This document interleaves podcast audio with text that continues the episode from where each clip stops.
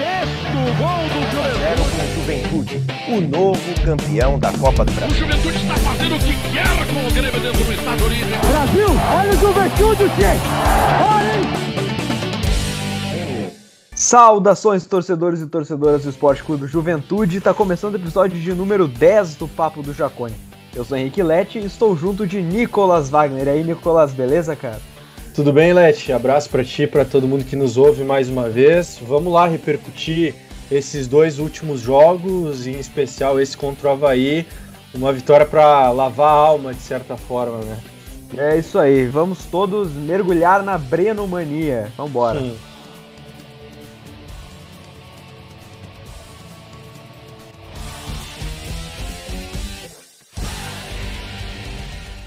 No 4 contra 2, Breno vai para a grande área, Breno bateu, gol!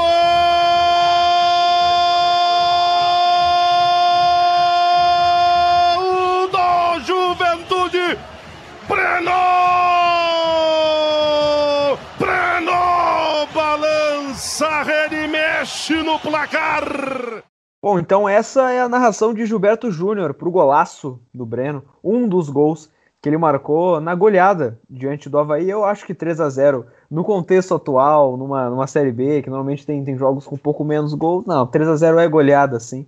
E o contexto do jogo ele é muito legal, o Breno aparecendo muito bem no contra-ataque, que performance dele, não tem como não falar dele, né? Claro que o Dalberto foi muito bem, o Cajá foi muito bem, a defesa depois a gente pode destacar, mas o Breno é o grande destaque do jogo, né, Nicolas? Ah, sem dúvida, sem dúvida, o Breno mais uma vez jogando muito, não é absurdo dizer que ele não só é o melhor jogador do Juventude na Série B, como talvez seja o melhor jogador da Série B, porque ele consegue aliar a velocidade e o drible que ele sempre teve como característica, mas nesse ano ele tem se diferenciado realmente na capacidade de definição. É um jogador mortal num contra um e que, quando sai na cara do goleiro, dificilmente erra. E foi assim nesse jogo contra o Havaí. Foi um cenário que proporcionou ao Juventude muitos contra-ataques. E aí, tendo Breno, tendo Dalberto, a gente fala constantemente sobre esses jogadores terem muita velocidade e, e esse contexto de contra-ataque favorecer o jogo desses atletas. E, e foi o que a gente viu. O Breno realmente sobrou, fez uma partida impressionante. Acho que vale até a gente trazer os números, né? Porque realmente foi uma atuação acima da média do Breno, com dois gols, uma assistência, tendo seis chutes, sendo quatro no gol. Tem outro dado muito interessante: ele ganhou todos os duelos, quatro de quatro duelos, sofreu três faltas, e até no SofaScore, que é o aplicativo mais utilizado para avaliar o desempenho dos jogadores, o, o Breno teve uma nota fantástica, 9.4, a maior nota computado pelo SofaScore em um único jogo na Série B desse ano. Então acho que ilustra bem o que foi a atuação do Breno e, e do Juventude como um todo, porque o que realmente eu, eu, eu, destaco desse time do Pintado é a capacidade de se adaptar. O Juventude, o Juventude é um time malhável, ele sabe propor o jogo, jogar com a linha alta em alguns momentos, em outros ele consegue atuar de maneira reativa, e aí favorece, como eu disse, ter caras de velocidade na frente, como é o Breno e como é o Dalberto, e especialmente nesse jogo contra o Havaí, não tendo João Paulo e não tendo Wagner, que são dois jogadores que dão essa retenção e circulação de bola no meio de campo, tendo nos lugares deles o Bispo, que é um, muito mais um destrutor do que um construtor na primeira função no meio de campo, tendo o Capixaba, que é um jogador de um contrão pelo lado, o Juventude foi menos cadenciado e muito mais vertical, e até por isso se explica essa postura mais reativa, em que os contra-ataques realmente foram fulminantes contra-ataques de Almanac nos três gols, os dois do Breno e também o do Dalberto com assistência do Breno.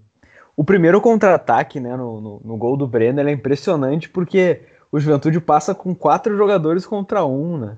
É uma mentalidade muito de é, tentar ter a superioridade quando consegue ter essa transição ofensiva.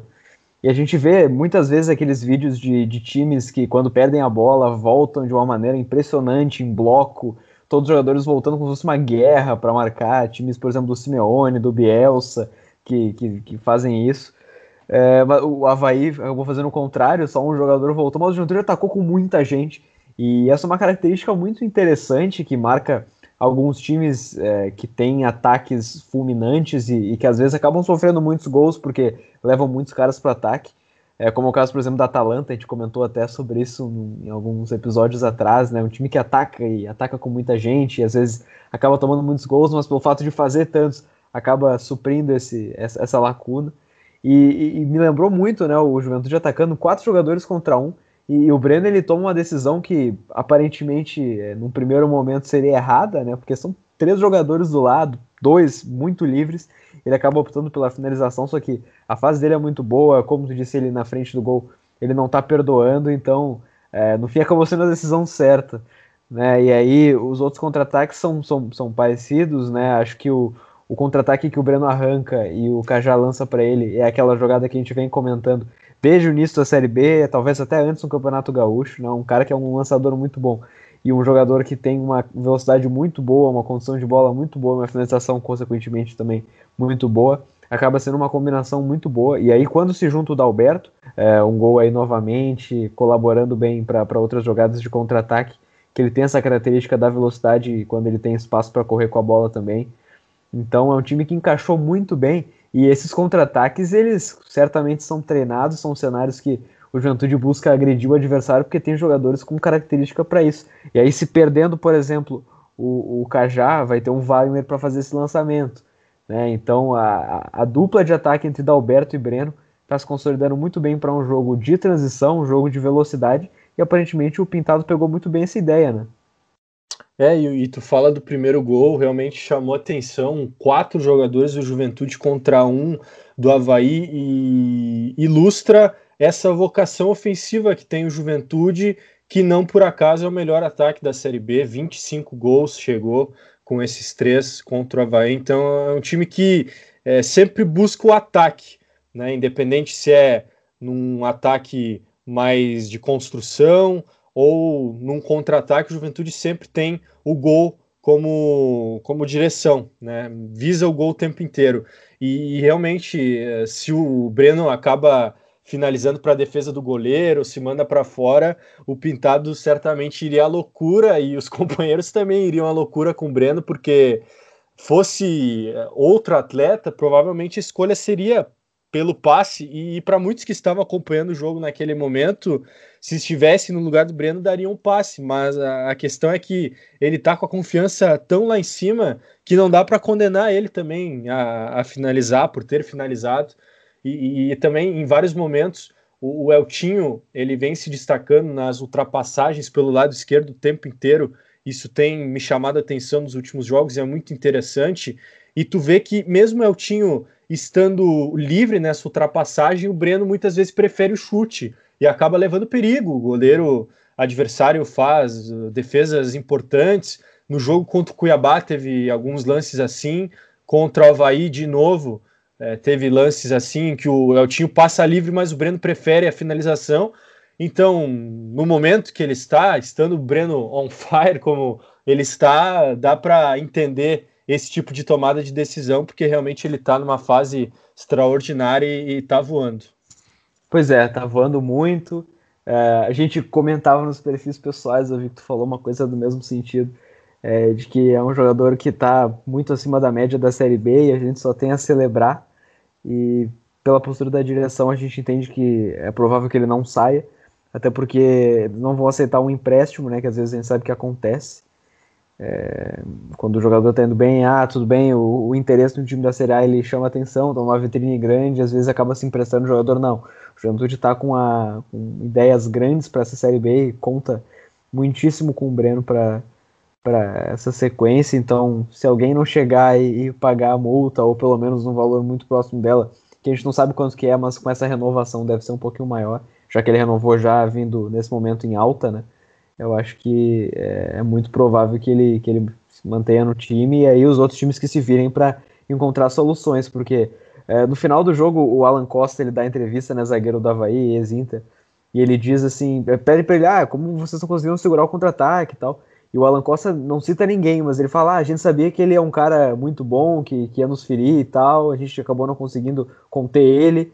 É, eles nem citaram o Breno e ele já tava cobrindo na cabeça e sem precisar citar, só falou ele e todo mundo concluiu, ah tá, é o Breno.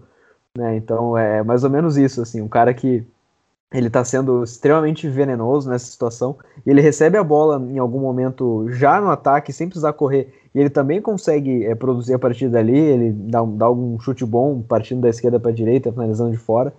Então é, é uma fase muito boa. E, e claro que nas transições ofensivas, né, nos contra-ataques, ele tem se destacado. Mas não são somente nesses contextos. Né? Eu acho que quando, quando ele recebe a bola, mesmo com, com menos espaço, ele mostra muita qualidade.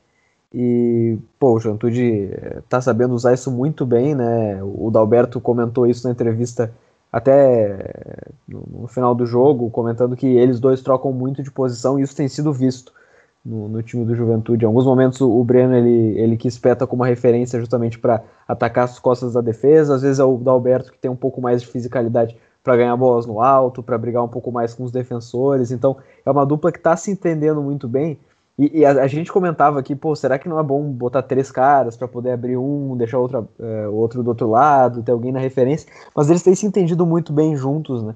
E parece que essa vai ser a solução para o time para o restante da temporada. Ter esses dois jogadores se alternando lá na frente, fazendo essa correria, sendo muito perigosos na transição ofensiva.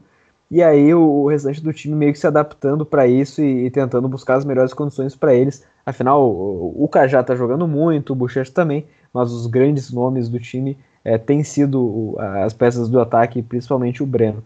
E aí eu, eu falei do, do, dos jogadores que não vêm sendo os protagonistas, mas que vêm jogando muito bem, como é o caso do Bochecha, do Cajá, do próprio Altinho, que tu cita antes, e que certamente está numa fase muito boa. Ele não, não, não voltou tão bem né, depois do, do Covid que ele teve, daquela paralisação que ele teve, agora está jogando muito bem mas a gente teve uma defesa que, é, depois de, de, um bom tempo, terminou um jogo sem tomar gol. E, salvo aquela, aquele milagre do, do Carné, num, num lance que já estava parado por impedimento do atacante Ronaldo, que fez muito gol no Santo André no início do ano. É, o Carné não foi tão exigido assim, apesar do, do Havaí ficar rondando bastante área, ter mais a posse de bola. O Juventude foi bem defensivamente, né? Tu atribui isso ao quê, Nicolas? É, foi muito seguro o Juventude defensivamente, sofreu pouco. E, e, mesmo no jogo contra o Cruzeiro, em que no segundo tempo o Juventude escapou de levar o gol, e aí o Carné teve uma atuação de gala, mais uma nessa temporada, mas nesses dois jogos o Juventude não foi vazado, e é um ponto muito positivo porque no jogo contra o Cruzeiro o Juventude perde o seu melhor zagueiro, que é o Wellington. E aí entra o Augusto, ele até não entrou bem no jogo contra o Cruzeiro, ao que eu atribuo muito a falta de ritmo de jogo.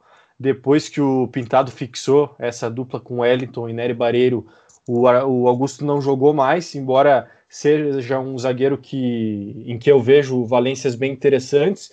E aí, para esse jogo contra o Havaí, o Pintado, de certa forma, surpreende optando pelo Genilson que não atuava até há mais tempo que o Augusto. O Genilson não jogava exatamente dois meses. E é um jogador com características diferentes. Ele não é tão técnico como Augusto, não tem tanta velocidade para, por exemplo, em um contexto de juventude propor o jogo, ter que correr para trás para tentar recuperar uma jogada. Então eu, eu confesso que eu estava bastante preocupado com essa zaga para o jogo contra o Havaí, tendo o, o Genilson e o Nery Bareiro, mas o fato de o Juventude ter aberto o placar e aí ter adotado uma postura mais reativa acabou favorecendo essa dupla, especialmente o Genilson, porque não são dois zagueiros de grande qualidade técnica, eles não têm esse primeiro passe qualificado, mas para defender a própria área eles são jogadores com boa capacidade de rebater, de afastar, de cortar, de interceptar. Então, nesse sentido, os dois fizeram uma partida segura, claro, tendo a contribuição coletiva de toda a equipe. O Juventude teve uma boa organização defensiva. Outro temor que eu tinha era em relação a um desencaixe com o esquema adotado pelo Havaí no início da partida, no 3-5-2, clássico do Geninho, né, que ele se consagrou com esse esquema lá no Atlético Paranaense, campeão brasileiro no início do século, e ele utiliza frequentemente esse esquema. Eu até me recordo de um jogo na Série B de 2018, a fatídica Série B do Juventude, logo no início, o Juventude teve um jogo contra o Havaí, no Alfredo Jaconi, em que o Havaí jogou no 3-4-3 e deu um desencaixe muito grande. O Juventude não conseguiu encaixar a marcação. E, e, por isso, apesar de ser um outro momento, com uma equipe muito melhor do Juventude, eu tinha algum temor nesse sentido. Mas até, até me chamou a, a atenção no início do jogo. Agora dá para ouvir tudo que os treinadores falam, sem a presença da torcida.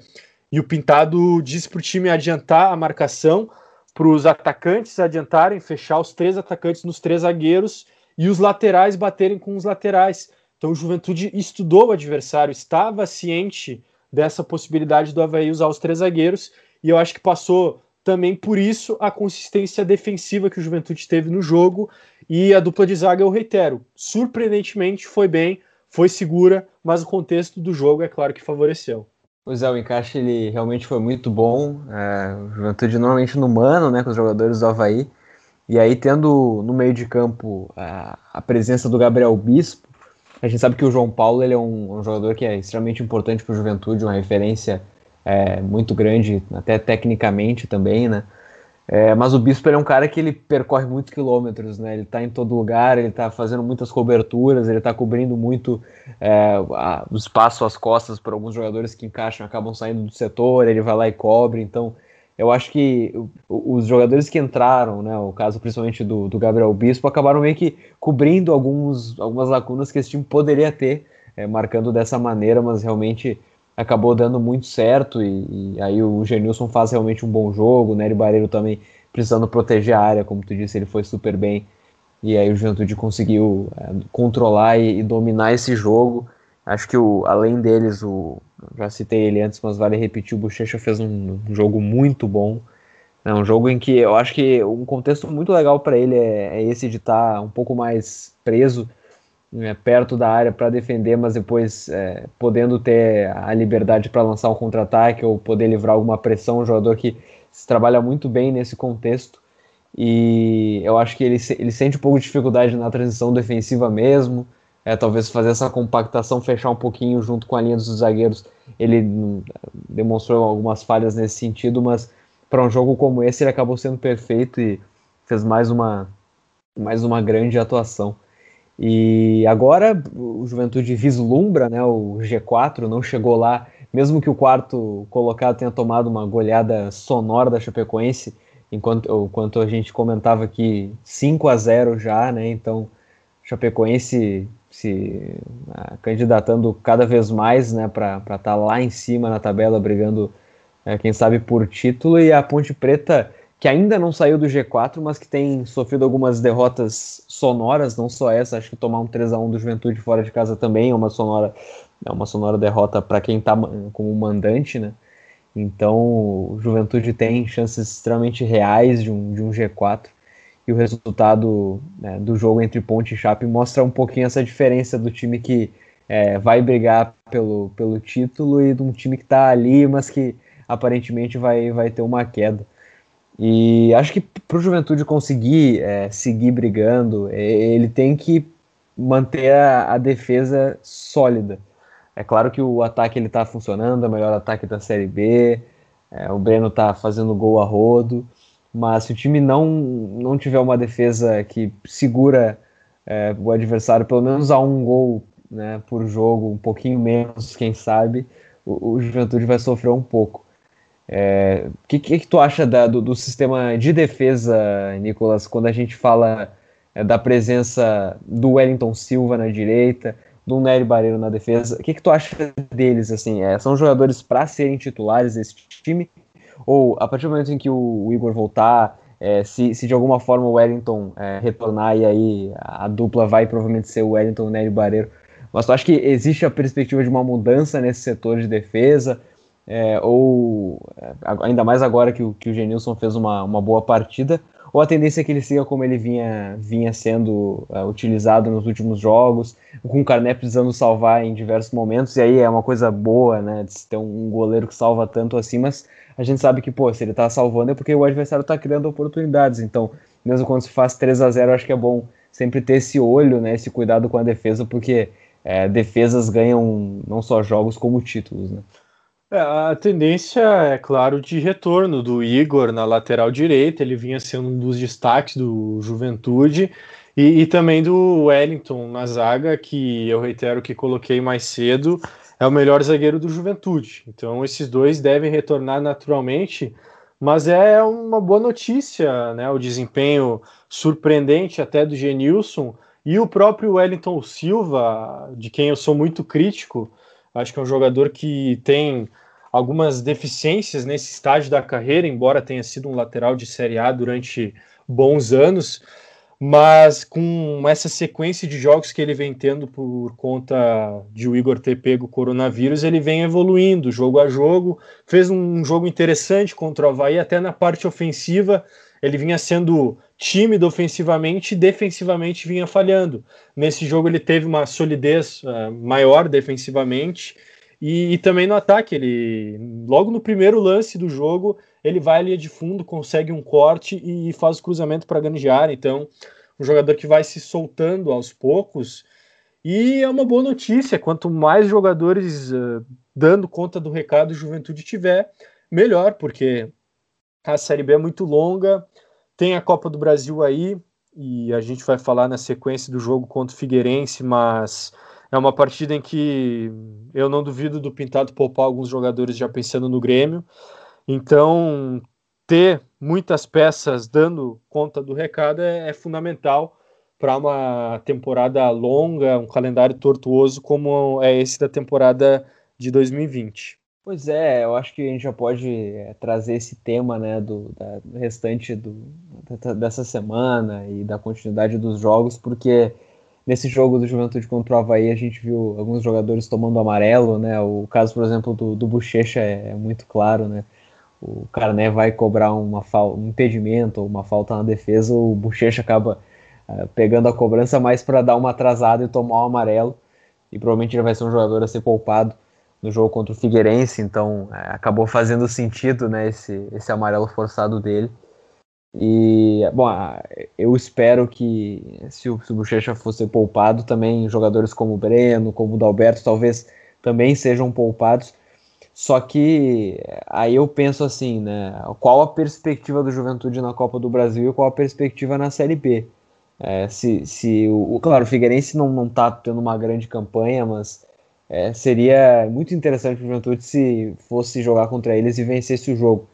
É, só que botando na balança, talvez o, o fato de o Grêmio não, não estar em uma boa fase, é, de estar um pouquinho mal é, ainda tentando encontrar a melhor forma de jogar. É, se, por exemplo, não tiver a figura do Michael no meio de campo, que tem sido o, o cara que é meio que o termômetro do Grêmio. É, é um adversário que está abaixo do que a gente esperaria num, num, cenário natural de um jogo de juventude contra o Grêmio. Será que vale apostar todas as fichas nesse duelo? Qual que é a tua opinião sobre isso? Depois eu, eu posso dar a minha aqui.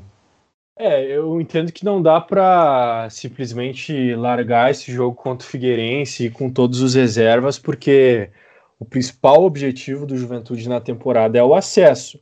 Agora, é claro, o Juventude já fez 17 partidas na Série B, logo tem ainda 21 partidas para realizar. Então, eventualmente, se tiver um tropeço, pode recuperar depois. Na Copa do Brasil não dá. Então, é natural que nesse momento se dê uma prioridade maior para os confrontos contra o Grêmio. Agora, mesmo com preservação de alguns titulares, e eu entendo que é algo que, que pode ser feito, especialmente nas figuras mais experientes do elenco, o caso do Eltinho, o João Paulo não jogou contra o Havaí, então imagino que jogue contra o Figueirense.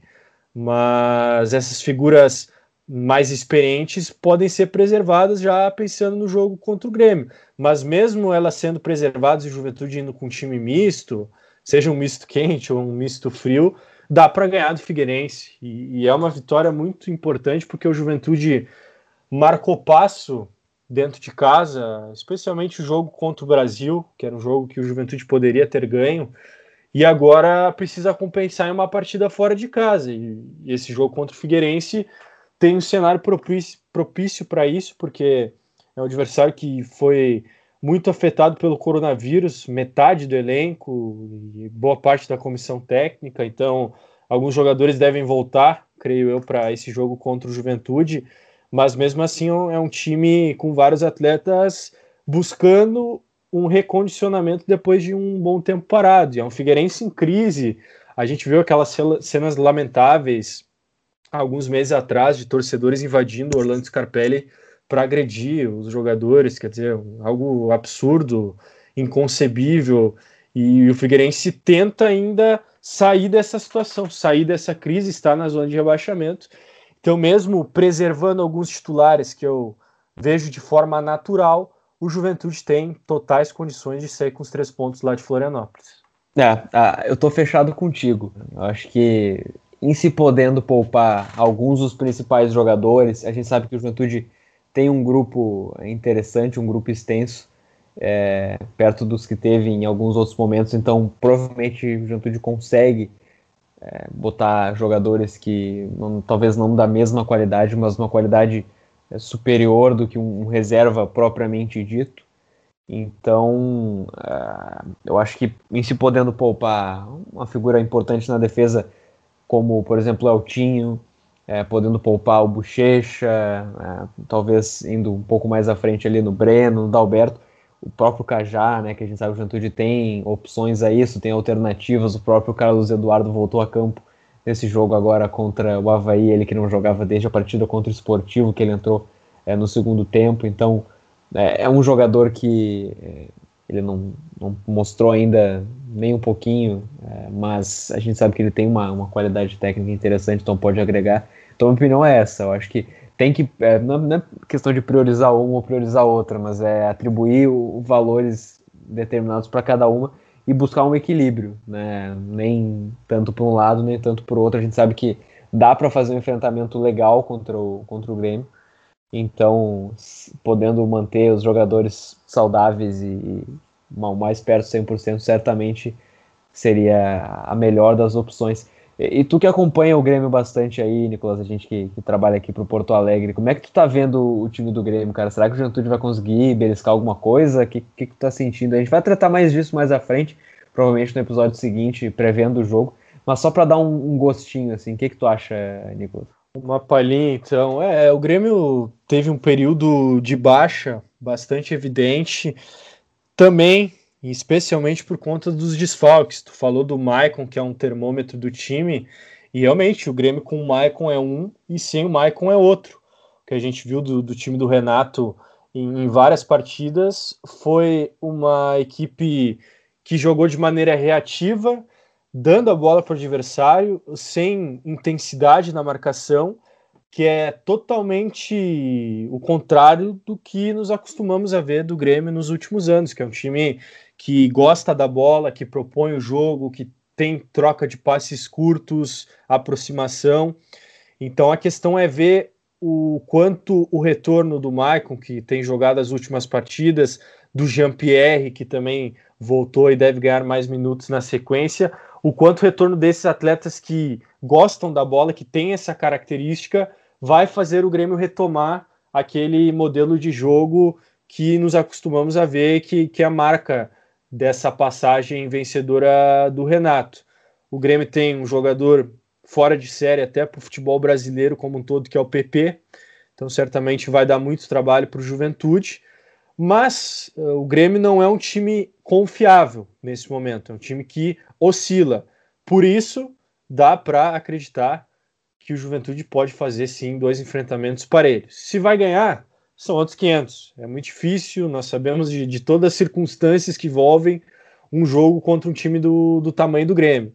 Questão de camisa, eventualmente arbitragem, a qualidade técnica que nos momentos-chave pode fazer diferença, mas pela bola que o Juventude está jogando e pela oscilação que o Grêmio vem tendo na temporada, certamente dá para acreditar em duelos pelo menos equilibrados. É, e se a gente vai pensar na grande valência do Juventude nessas últimas partidas, é, principalmente no jogo contra o Havaí, né, o, o contra-ataque, é, dá para ter boas perspectivas, porque o, o, Grêmio, por mais que tenha jogadores de muito talento, a gente sabe que não é um, um time muito jovem né, do meio para trás. Se a gente vai pensar na dupla de defesa, que é muito qualificada, é, ainda provavelmente seja uma das melhores do Brasil mas não, os jogadores não têm a mesma explosão de outros tempos, os dois, inclusive, voltando de, de tanto de lesões quanto é, de, de Covid-19, então pode haver esse fator ainda. O Grêmio é um time que está disputando ainda a, a, Libertadores, joga no meio dessa semana, então tem uma sequência de jogos interessantes, a gente não sabe como os jogadores vão chegar para o jogo da Copa do Brasil. Então, é, é claro que o pessoal do Grêmio está tá bastante ligado no, no Juventude, o próprio Renato a, a, filha dele botou uns stories, ele estava vendo o jogo do Juventude, né? É, até acho que foi Juventude contra foi antes do jogo contra o Cruzeiro, mas ele estava assistindo o jogo. Ele estava vendo. Foi Juventude Cuiabá, se eu não me engano. Então ele deve ter visto que o Juventude tem um poder ofensivo e que não é, não é qualquer adversário, não. Então certamente é um adversário que vai chegar preparado, mas que tem toda essa questão que, que tu comenta, né? Não, não vem alta, vem dependendo de alguns jogadores, como o caso do PP. Então, certamente o Juventude pode fazer um enfrentamento legal e, e o Juventude está é mesmo perdendo para o Brasil de Pelotas, né, e, e, claro, recuperando depois, o Juventude está numa fase muito boa.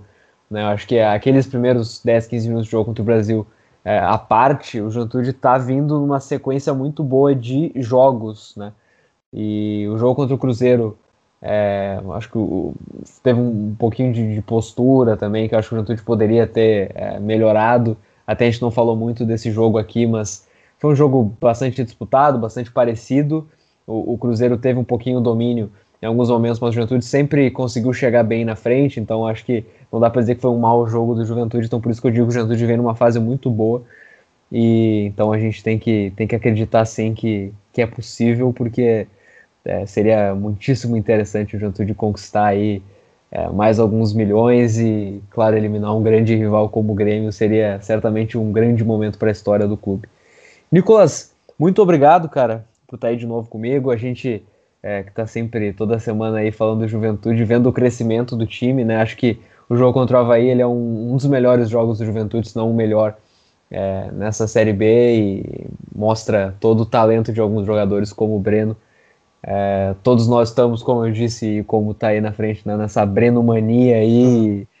E, e a gente espera que isso dure por mais tempo, né? Claro que os adversários é, vão ficar cada vez mais de olho, tentando é, parar ele do, da maneira que for no, no contra-ataque. E isso pode acabar sendo algo até positivo para o Juventude, que vai conseguir encontrar outros espaços de outras maneiras. É, muito obrigado aí. Bom, a gente segue sonhando e segue em busca aí do, dos objetivos, que é legal a gente ver o Juventude tá, tá melhorando e, e ficando cada vez mais capaz de atingir eles. Perfeito, valeu Lete. É muito bom poder acompanhar o Juventude num bom momento, especialmente. Já encostou de novo no G4 da Série B e nós que buscamos analisar para além do resultado o desempenho do Juventude dá perspectivas muito interessantes para o restante da temporada e isso é muito bom. Grande abraço e obrigado a todo mundo que nos acompanhou mais uma vez. É, então é isso. Segue a gente lá no Twitter, arroba Papo do Jacone. Até a gente não, não deixou nenhum tweet de interatividade nesse, nesse episódio, mas a gente vai fazer certamente nos próximos. Manda o podcast pros amigos, assim, a gente vai crescendo junto e aí produzindo cada vez mais conteúdo para todo mundo. Feito, um grande abraço, até logo!